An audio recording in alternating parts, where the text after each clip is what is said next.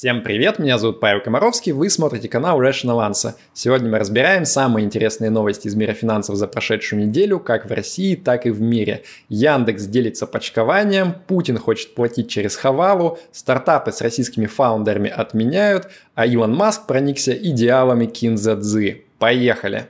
Rational Answer.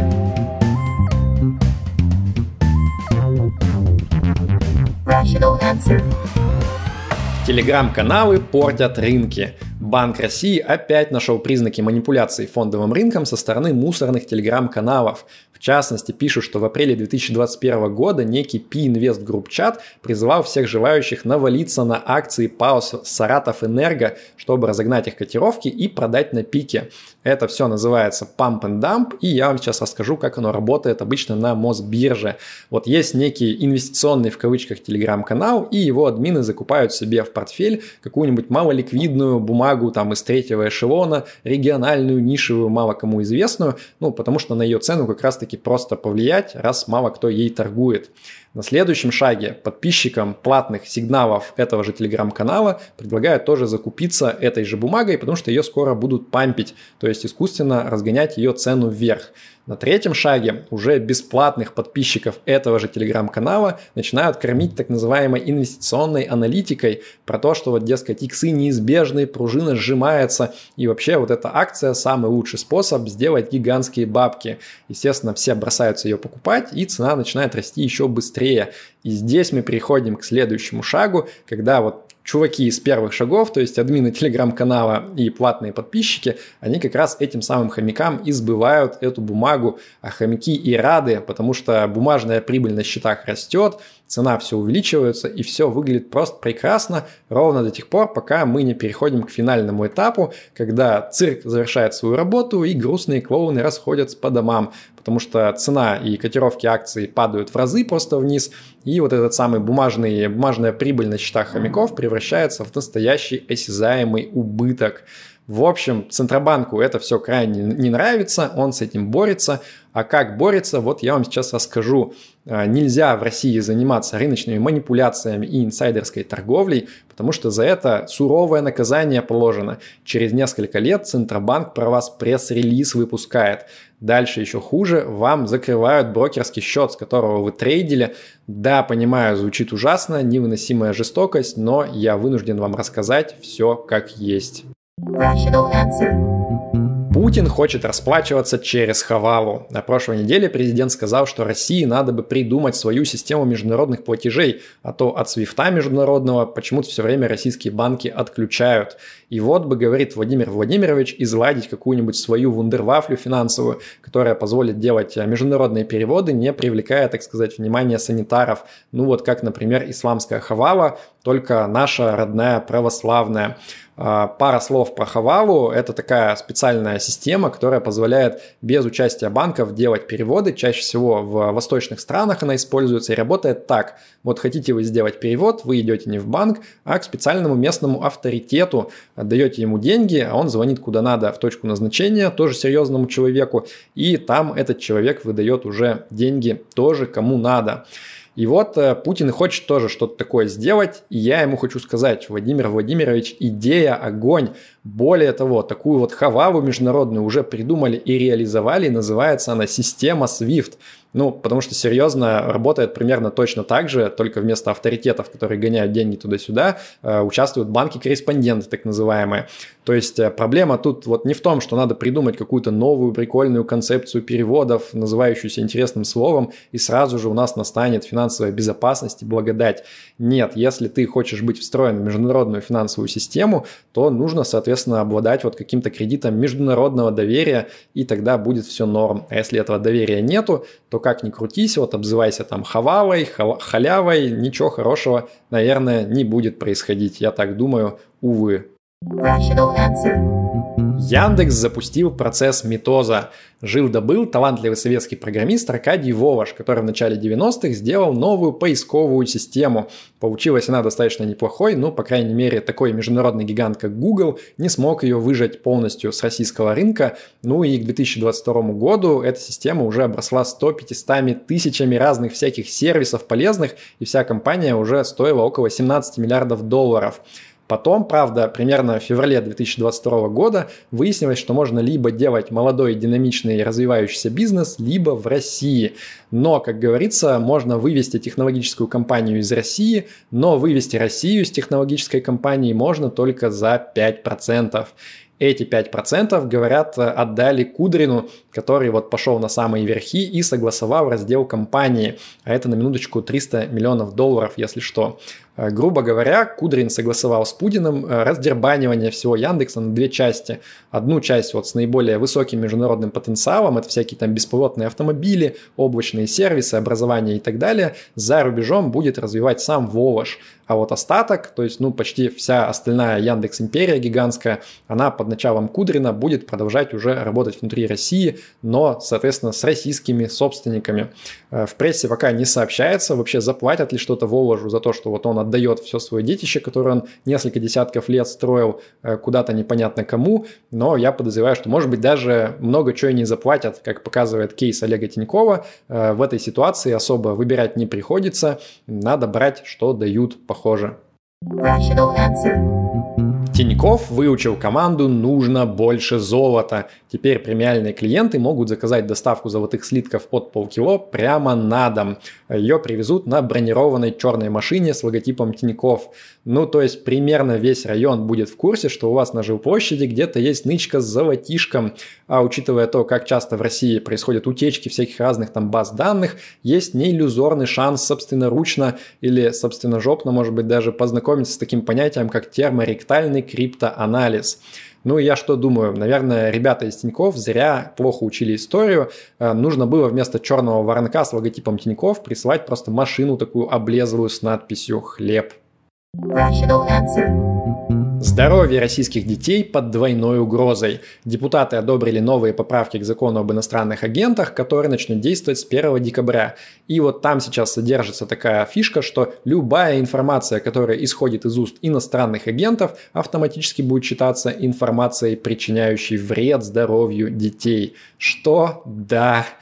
Также ужесточающие поправки были внесены в закон о борьбе с ЛГБТ-пропагандой. Э, депутаты кушать не могут, пока не запретят продажу от всех вообще товаров, в которых можно заподозрить след радужной какой-то символики или идей. Э, ну и издательства уже прикинули, что под эту вот э, штуку можно подтянуть практически всю половину издаваемых книг, там от Виктора Пелевина до Достоевского и Бунина. И вот мне кажется, что после вступления в силу всех этих законов э, самой опасной сущностью во Вселенной, по крайней мере на территории России для здоровья детей, будет Михаил Зыгорь, который в 2022 году одновременно и иностранным агентом был признан, и еще и камин-аут, собственно, произвел.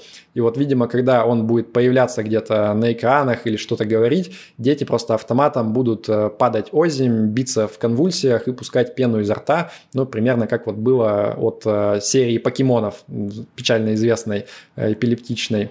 Мне эта тема вся крайне знакома, хоть про финансы тут на самом деле мало связи есть, но у меня есть несколько статей, по поводу которых я уже с начала года сужусь с разными судами. И вот эти суды, прокуроры точнее, считают, что мои статьи, где я просто разбираю законы разные о том, например, что можно, что нельзя через границу РФ перевозить в денежном виде, что вот эти вот статьи наносят непоправимый вред как раз-таки, кому бы вы думали, несовершеннолетним детям.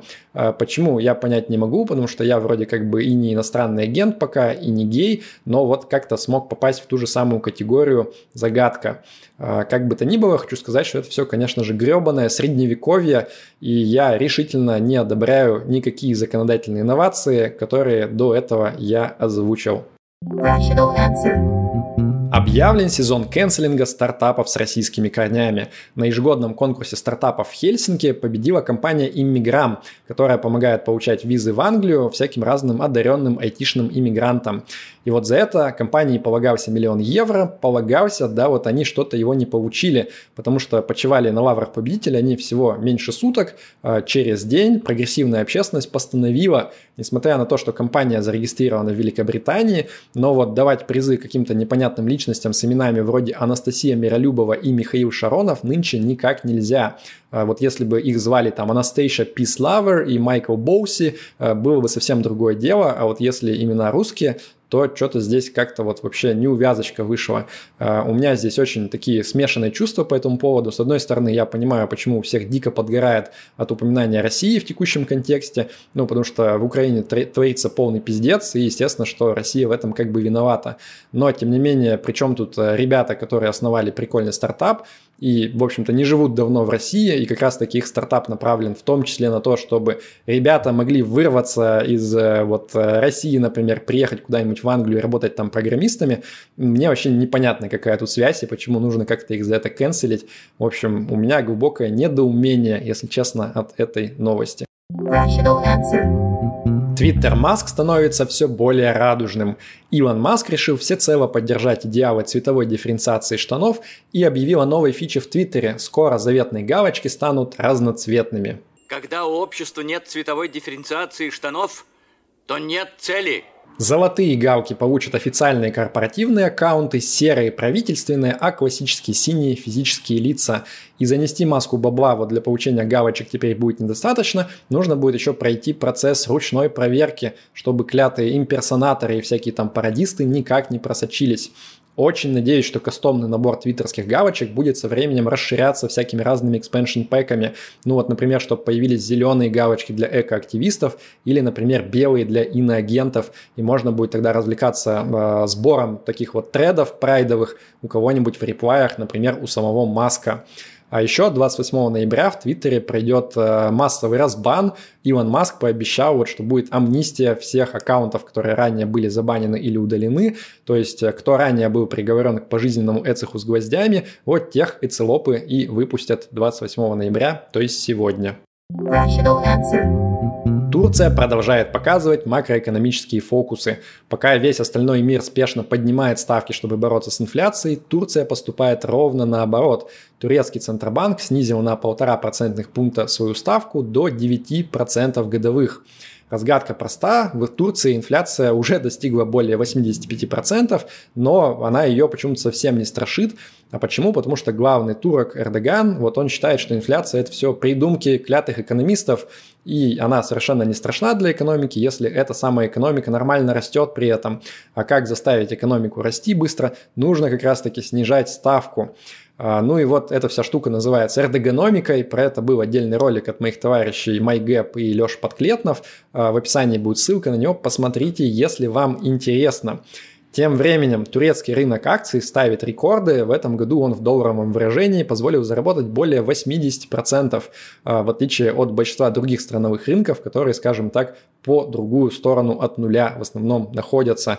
Ну, судя по всему, просто турецкие инвесторы уже не знают, как им спастись от инфляции, и просто вот все, что могут, вкладывают в акции родные. Будет ли это продолжаться дальше, я не знаю, не уверен. Rational answer.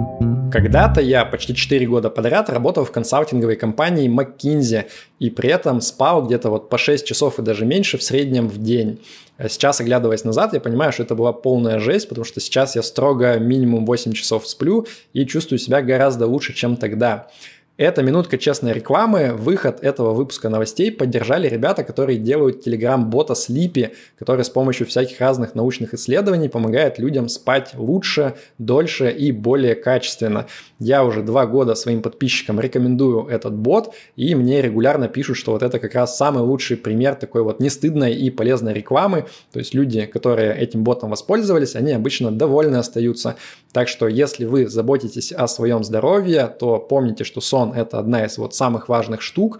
И проходите по ссылке в описании, чтобы подписаться на бота Слипи. Надеюсь, что он вам поможет и будет прикольно. К новостям крипты. Игра в криптодомино продолжается. Криптоброкер для институциональных клиентов и богатеев Genesis не смог привлечь 1 миллиард долларов для того, чтобы избежать банкротства. Выводы делайте сами. Ну и вопросики возникли также к его э, материнской компании под названием Digital Currency Group, которая в том числе владеет вот э, странным фондом на биткоин, про который я рассказывал в прошлом выпуске, под названием GBTC, Grayscale Bitcoin Trust. Тем временем Чанпен Джао из Binance залил в свой свежесозданный фонд помощи криптонам уже 2 миллиарда долларов.